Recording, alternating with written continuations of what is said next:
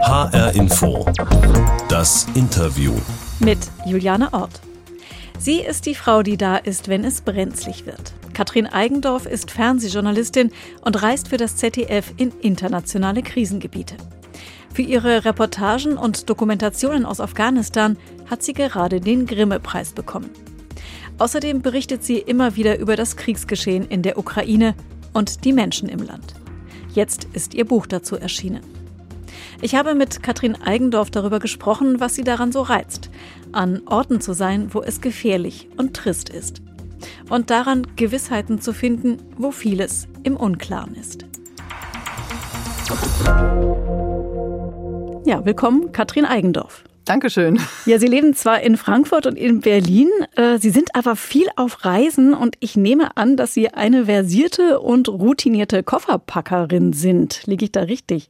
Ja, natürlich. Ich habe meine klaren Rituale, wenn ich Koffer packe. Das ginge gar nicht anders, weil ich packe so oft Koffer, dass ich äh, das wirklich effizient machen muss, sonst würde ich einfach viel zu viel Zeit verlieren. Ja, perfekt.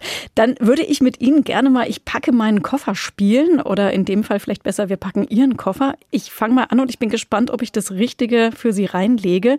Also als erstes nehme ich mit Sicherheitsweste und Helm, weil Sie sind ja schließlich oft an gefährlichen Orten. Das ist richtig. Sicherheitsweste und Helm und das äh, kleine medizinische Sonderpaket, das ist immer in meiner Ausrüstung dabei, wenn ich in Kriegs- und Krisengebiete gehe.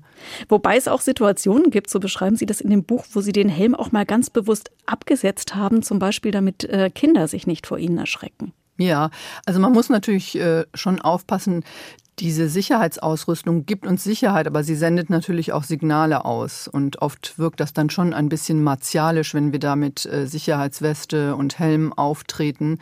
Und das ist ja auch nicht immer notwendig. Ähm, das tue ich wirklich nur in dem Fall, wo es sich nicht äh, vermeiden lässt. Wir haben ja auch immer eine Sicherheitsbegleitung dabei.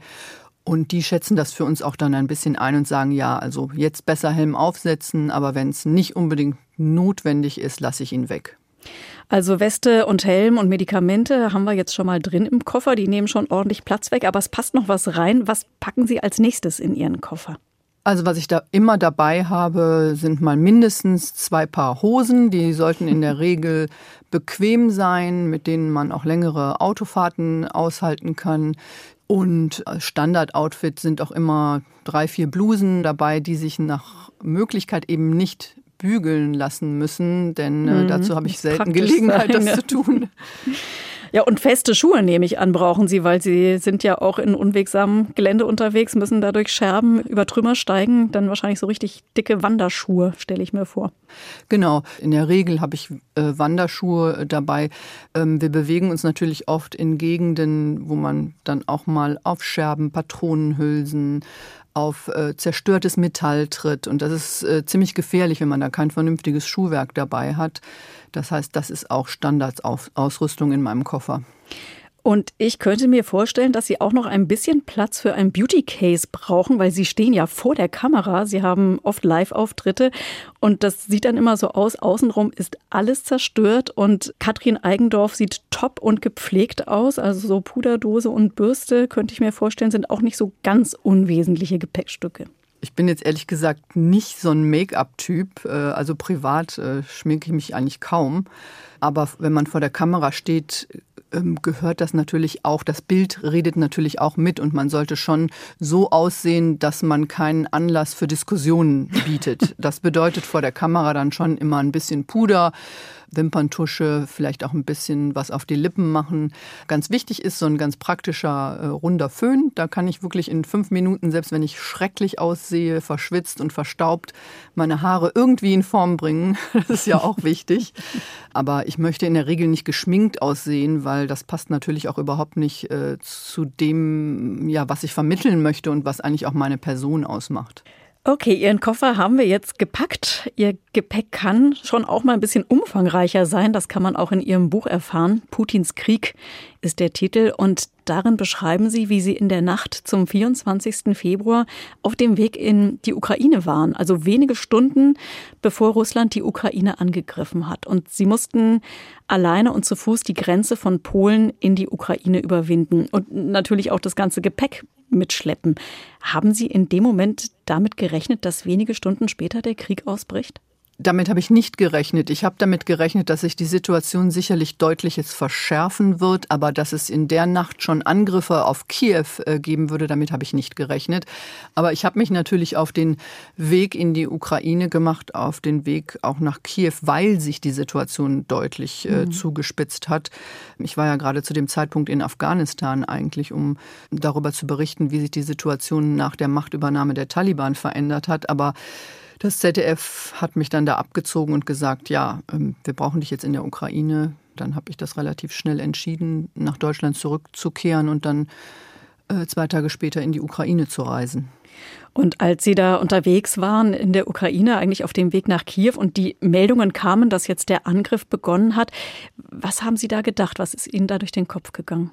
Ich habe es ehrlich gestanden gar nicht durch Meldungen erfahren, weil ich ähm, war in der Nacht mit einem Fahrer unterwegs. Ähm, wir hatten teilweise gar keine Handyverbindung, äh, also gar kein Netz, so dass ich irgendwie Nachrichten hätte lesen können. Und äh, glücklicherweise funktionierte zumindest noch mein Handy, also mein, mein Telefon. Und mich rief dann eine Freundin aus Kiew äh, an, mit der ich für den Abend auch verabredet äh, war und sagte, Katrin, die beschießen uns jetzt hier gerade. Das, das sind jetzt gerade Luftangriffe.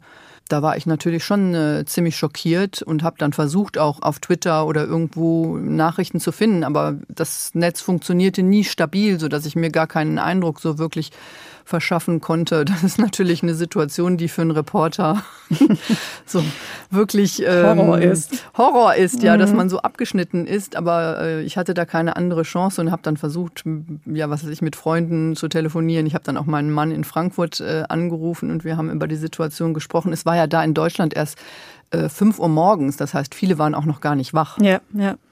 Ja, wir sind äh, morgens aufgewacht und es war Krieg. Also, und damit haben die meisten von uns nicht gerechnet. Und Sie offenkundig ja auch nicht und das, obwohl Sie Russland so gut kennen. Also Sie waren in den 90er Jahren Korrespondentin in Moskau und haben aus vielen früheren Sowjetstaaten berichtet, unter anderem auch aus Georgien und aus dem Kaukasus oder auch über den Tschetschenienkrieg.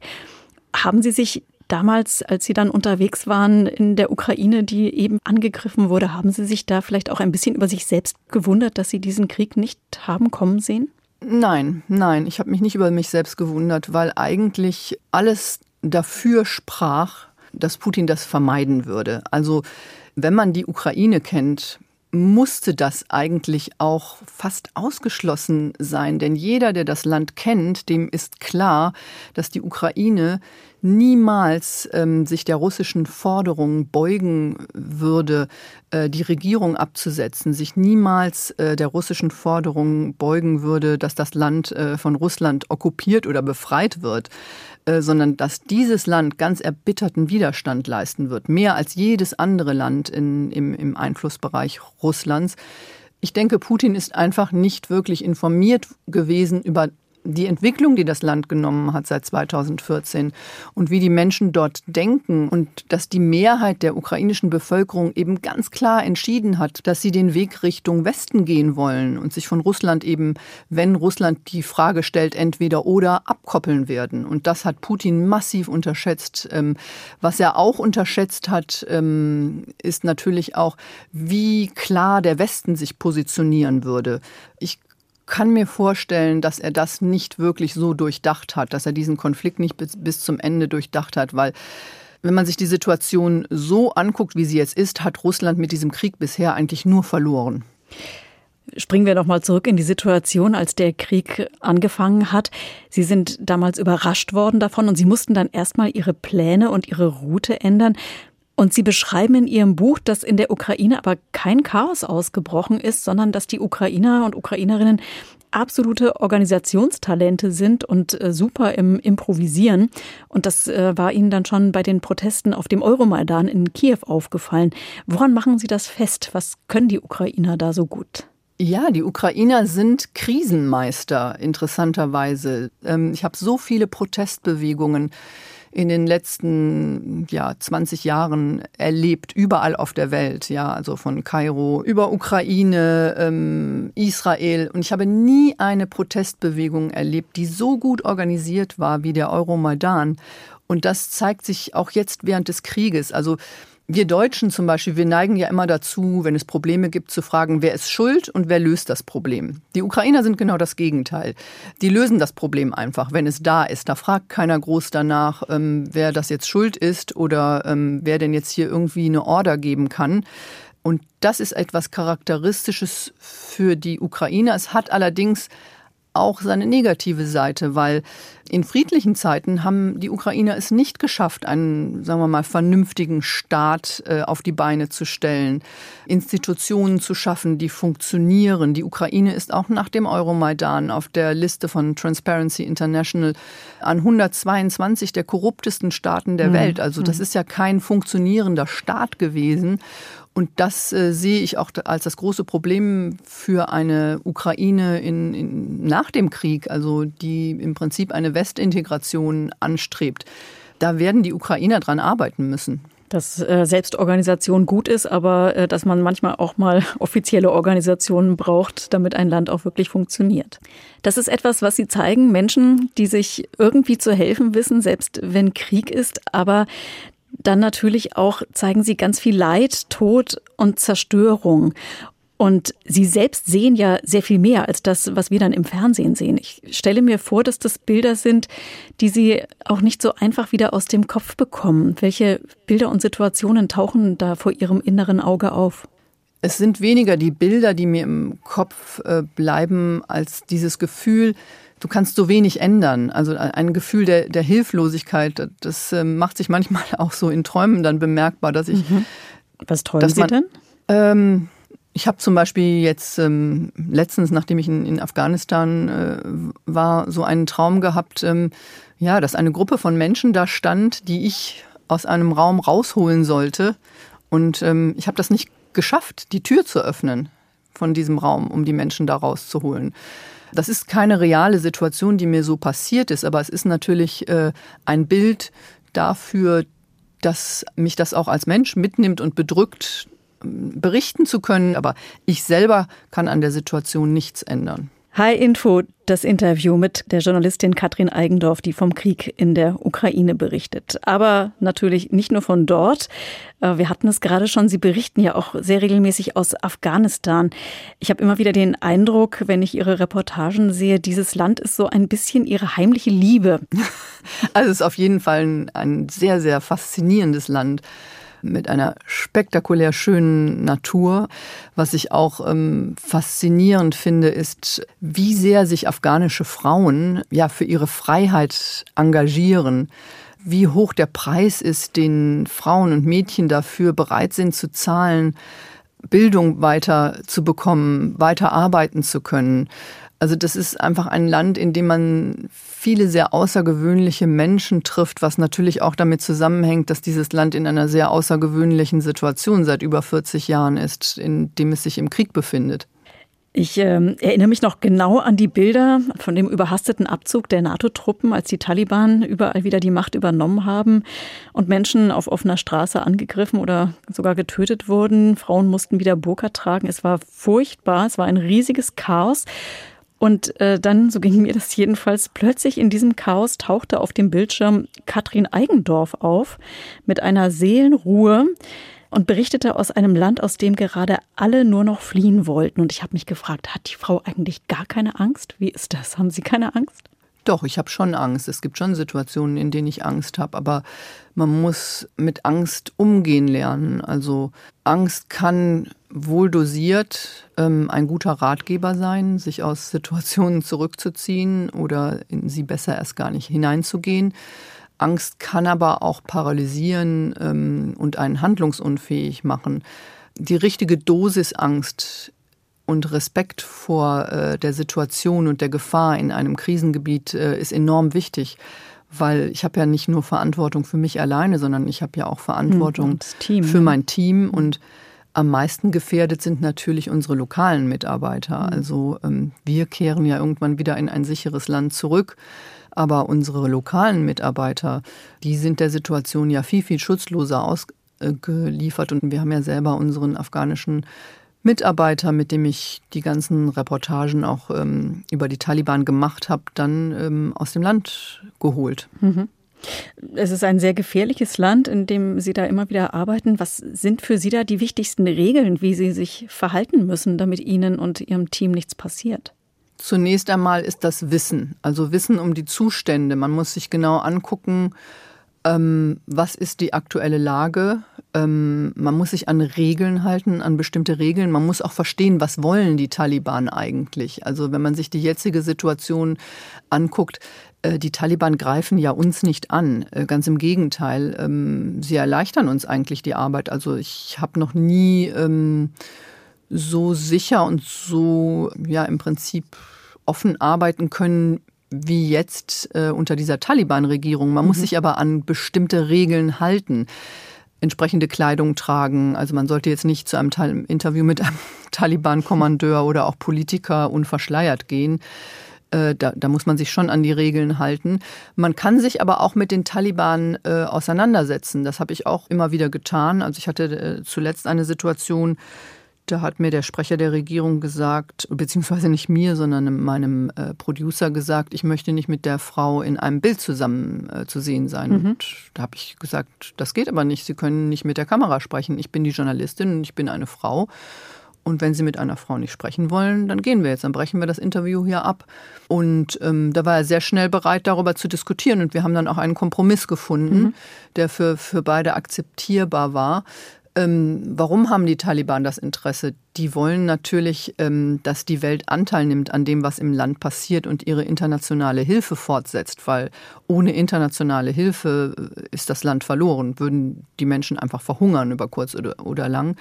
Und das wissen die Taliban natürlich auch. Und ja, das im Hinterkopf habend kann man Situationen analysieren und gucken, was ist möglich und was ist nicht möglich und in welche Situationen kann man sich hineinbegeben und in welche nicht. Also ich hätte sicherlich vor ähm, drei Jahren mit einer Taliban-Kampfgruppe gemacht, irgendwo in Ghazni oder so, wie ich das jetzt machen würde, weil das wäre mir einfach zu gefährlich gewesen für mein Team und mich. Aber jetzt ist das möglich. Ähm, nichtsdestotrotz ist in Afghanistan im Moment die Gefahr, dass man Anschlägen des ähm, sogenannten IS, also des afghanischen Ablegers des Islamischen Staates, äh, zum Opfer fällt. Die haben auch Journalisten auf dem Schirm, weil sie wollen natürlich für Unordnung und Chaos in dem Land sorgen. Und ähm, das genau muss man immer abwägen, jeden Tag aufs Neue und jede Situation aufs Neue. Äh, man muss sehr, sehr flexibel sein und immer einen wachen Blick auf die Dinge und sich auch im Team sehr gut absprechen über das, was passiert. Sie hatten gerade schon angesprochen, dass Sie vor allem von den Frauen in Afghanistan so beeindruckt sind. Und das kommt in Ihren Berichten auch immer wieder raus, dass Ihnen gerade die Frauen dort so am Herzen liegen. Was lösen diese Frauen in Ihnen aus? Ja, es ist ähm, großer Respekt dafür, dass sie sich nicht in diese Situation fügen. Wir haben es ja im Moment mit einer Situation zu tun, wo Frauen äh, nur noch sehr eingeschränkt berufstätig sein dürfen, wo Mädchen ab der sechsten Klasse keine Schule mehr besuchen dürfen. Und es ist jetzt schon so, dass Frauen oder selbst junge Frauen Untergrundschulen gründen, mit dem großen Risiko von den Taliban aufgegriffen zu werden.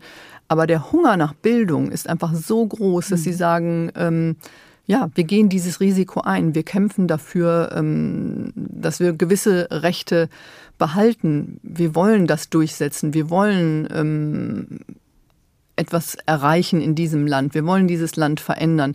Das nötigt mir sehr, sehr großen äh, Respekt ab. Das ist genauso, wie ich es vorhin in der Ukraine äh, erwähnt habe.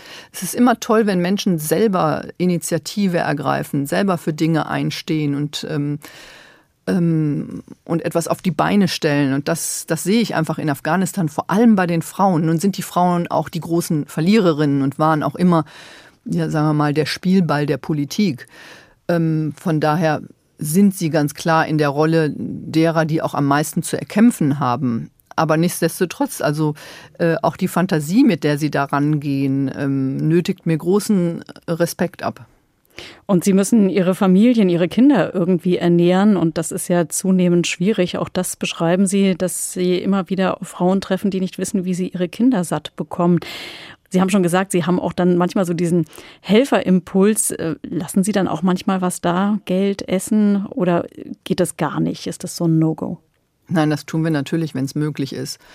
Ähm, manchmal ist das schwierig, weil inzwischen ist es so, wenn Sie jetzt mit einer äh, Familie zum Beispiel drehen, dann stürzen sich sofort alle Nachbarn auf Sie. Also da muss man auch sehr vorsichtig mit umgehen, dass das nicht zu bekannt und zu publik wird. Aber natürlich nach Möglichkeit ähm, stecke ich ähm, Familiengeld zu. Aber was ich noch viel wichtiger finde, und da bin ich auch bereit, dann mal privat in die Tasche zu greifen, ist Frauen zu unterstützen, die Strukturen aufbauen. Mhm. Also zum Beispiel eine Laila Hadari, die hingegangen ist, über die ich letztens berichtet habe, eine bekannte Frauen- und Menschenrechtlerin, die eine Untergrundwerkstatt gegründet hat, wo Frauen lernen, Schmuck herzustellen und Kleider zu nähen und wo es auch Schulprogramme gibt. Also sowas finde ich toll und unterstützenswert. Oder eine junge Frau, ähm, der, die eine Untergrundschule gegründet hat, deren Ort ich jetzt äh, nicht äh, verraten möchte aus Sicherheitsgründen. Eine 17-Jährige, die selber eigentlich noch gerne zur Schule gehen würde, hat einfach irgendwo eine Untergrundschule äh, errichtet und bringt da den Kindern Englisch bei. Also sowas finde ich sehr, sehr unterstützenswert. Ich glaube, das ist auch der Ansatz für uns Deutsche ähm, im Umgang mit Afghanistan fände ich es richtig, wenn, wenn wir weiter in dem Land solche Strukturen unterstützen und nicht nur einfach hingehen und dafür sorgen, dass Leute zu essen bekommen, weil Essen alleine reicht nicht. Das sagt Katrin Eigendorf, Journalistin und Kriegsberichterstatterin, zu Gast jetzt bei High Info das Interview. Und zu dieser Sendung gehört auch die Interviewbox, in der immer eine Überraschung steckt für unsere Gäste. Und die führt uns von den Frauen in Afghanistan zu einer Frau, die ganz, ganz anders lebt. Wenn Sie bereit sind, Frau Eigendorf, dann öffne ich jetzt mal die Box für Sie. Ja, ich bin bereit.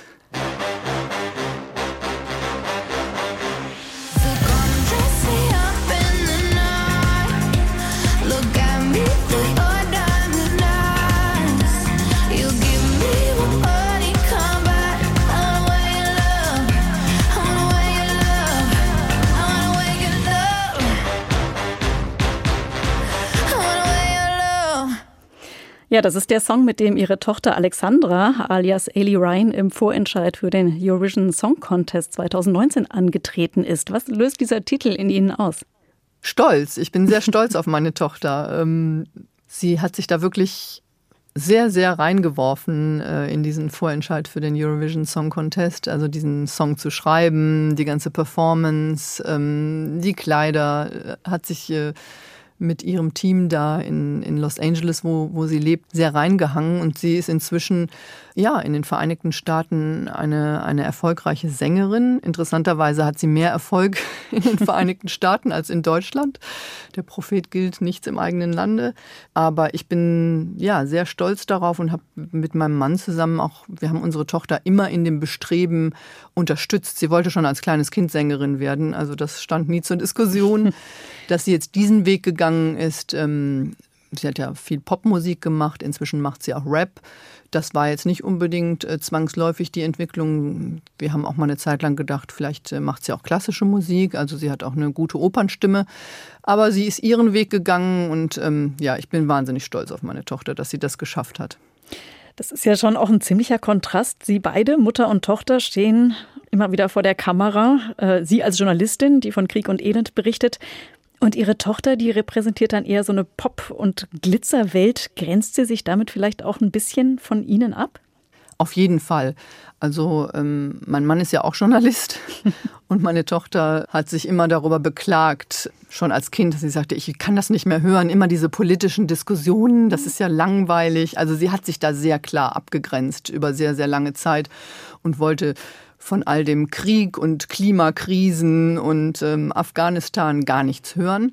Mich hat das eigentlich immer hm, frustriert oder manchmal auch geärgert, ähm, wenn meine Tochter jetzt, ich sage mal, auf diese Diskussionen nicht so einlassen wollte. Inzwischen ist es so, dass ich mich auch ein bisschen verändert habe und manchmal auch ganz froh bin, dass meine Tochter nicht alle Details von dem so ernst nimmt und weiß, ja, die, die mich belasten, weil das würde ihr auch sehr, sehr viel der Unbeschwertheit in ihrem Leben äh, nehmen. Also ich sehe das wirklich mit großer Sorge, dass unsere Kinder ja eigentlich in der Welt, wie wir sie gerade erleben, mit all den vielen Problemen, ähm, ja eigentlich kaum noch unbeschwert in die Zukunft gucken können. Und ähm, ich glaube, durch dieses Abwenden von dem, wofür mein Mann und ich uns interessieren und stehen, ähm, hilft meiner Tochter vielleicht auch ein bisschen, sich diese Unbeschwertheit zu bewahren.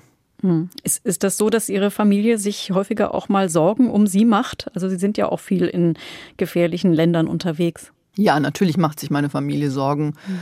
Wenn, wenn ich irgendwo hinreise, ähm, egal wo jetzt, äh, telefoniere ich jeden Tag mit meinem Mann, also mindestens einmal, wenn nicht zweimal. Aber wir haben ja auch als Journalisten zusammengearbeitet und mein Mann weiß ja, wie ich arbeite. Wir waren ja auch zum Beispiel 2014, da war er selber noch Journalist, äh, zusammen in der Ukraine. Ja, Jörg weiß, dass ich äh, diese Situation sehr wohl zu kalkulieren weiß und mich nicht unnötig in Gefahr begebe. Äh, meine Tochter hat das manchmal schon belastet, aber auch das hat sich inzwischen verändert und sie sieht ja, also sie fragt mich manchmal, ähm, ja Mama, du, du kennst dich ja da aus, wie gehe ich denn jetzt mit der und der Gefahrensituation um, wie kann man sich denn da und dagegen schützen? Also ähm, sie erkennt das inzwischen auch an und äh, glaube ich hat auch ein großes Vertrauen in mein Krisenmanagement. Und äh, umgekehrt, also ihre Tochter war ja noch relativ jung, äh, als sie in die USA gezogen ist, nach LA, weil sie sich in Oberursel, wo sie damals gelebt haben, nicht so wohl gefühlt hat. Wie war das damals für Sie, dass Ihr Kind plötzlich so weit weg war? Das ist natürlich schon schon eine schwierige Situation äh, gewesen. Ich habe es aber auf der anderen Seite auch verstehen können, weil es ist ja das, was Alexandra in ihrem Elternhaus erlebt hat. Wir selber sind ja so, mein Mann und ich, wir haben auch, äh, als viel uns, unterwegs. Genau, als mhm. wir uns kennenlernten, ähm, da hatte ich gerade meinen ersten Job. Äh, Jörg studierte noch, haben wir gesagt, das kann es jetzt nicht gewesen sein. Wir werden jetzt nicht darauf warten, dass irgendjemand ähm, uns jetzt äh, ins Ausland schickt als Journalisten, sondern wir gehen jetzt selber. Und dann haben wir einfach auch unsere Koffer gepackt und sind äh, nach Russland gegangen so im Nachhinein denke ich mir, ab dem Moment, wo ich selber äh, das erlebt habe, hm, das war ja auch schon sehr großzügig von unseren Eltern, dass sie das einfach so hingenommen haben. Wir sind sechs Jahre in Russland äh, gewesen. Unsere Kinder sind dort äh, die ersten Jahre aufgewachsen. Das heißt, meine Eltern und Schwiegereltern haben ja dann auch wenig von ihren Enkelkindern in den ersten Jahren mitgekriegt. Aber es ist wichtig, dass man Kindern zugesteht, den eigenen Weg zu gehen. Und Ihre Tochter hat sich ja jetzt auch nicht das einfachste Metier ausgesucht. Also Musikgeschäft, das ist ja knallhart und die allerwenigsten schaffen es, darin zu bestehen und äh, davon vielleicht auch leben zu können. Machen Sie sich da auch manchmal Sorgen? Überhaupt nicht. Äh, darüber habe ich mir nie Sorgen gemacht. Äh, meine Tochter ist ähm, interessanterweise, obwohl sie so manchmal dieses Glitzer-Glamour-Bild abgibt, ein sehr, sehr rational kalkulierender Mensch. Also sie trinkt zum Beispiel keinen Alkohol, hat sich nie dafür interessiert, auf irgendwelche Partys zu gehen, ähm, sondern sie hat immer sehr, sehr äh, an, an dieser Musik geklebt. Das ist eigentlich das, ihr Lebenselixier und ja, diese ganzen Herausforderungen, ähm, die jungen Mädchen und auch, auch, auch Männern, die, es gibt ja so viele, die nach LA gehen die ausgebeutet werden, deren Träume im Prinzip dazu benutzt werden, um Geld zu machen. Das hat sie relativ früh und sehr, sehr klug erkannt. Also ich sag mal ein Beispiel. Oft äh, kommen dann so Manager oder Musikproduzenten und sagen, ja, dann verabreden wir uns doch irgendwie heute Abend. Und dann sagt meine Tochter dann, ich mache keine Abendsverabredung. Wenn du dich mit mir verabreden willst, dann verabreden wir uns mittags. Abends mhm. gibt's keine Verabredung. Mhm. Und damit macht man klar, äh, hier geht's ums Geschäft und ähm, grenzt sich entsprechend ab. Also da ähm, habe ich nie Sorgen gehabt, dass meine Tochter da irgendwie auf die schiefe Bahn gerät. Wir hatten es vorhin schon vom Kontrast. Ähm, es gibt eben auch den Kontrast ähm, zu den Frauen in Afghanistan, über die Sie berichten und dann wiederum ihr Leben oder das Leben ihrer Tochter, die ihren Traum leben kann. Macht Sie dieser Gegensatz da manchmal auch wütend oder ist es eher, dass Sie demütig sind und dankbar, dass Sie anders leben können und Ihre Tochter anders leben kann? Ja, es macht mich demütig und dankbar und das habe ich meiner Tochter auch mit auf den Weg gegeben. Ich habe gesagt, es ist alles, was du erreicht hast, ist natürlich ein Teil auch Arbeit und es ist natürlich auch harte Arbeit. Aber das allergrößte Privileg ist, am richtigen Ort zum richtigen Zeitpunkt auf die Welt gekommen zu sein. Und das macht das aller, allergrößte Maß von dem aus, was wir erreichen. Deswegen lieber Demut als Stolz und ja, die Bereitschaft auch abzugeben und zu teilen, halte ich für sehr wichtig. Das sagt die Journalistin Katrin Eigendorf in HR Info das Interview. Ihr Buch Putins Krieg, wie die Menschen in der Ukraine für unsere Freiheit kämpfen, ist bei Fischer erschienen und kostet 24 Euro. Den Podcast zu dieser Sendung gibt es auf hrinforadio.de und in der ARD Audiothek. Mein Name ist Juliane Ort.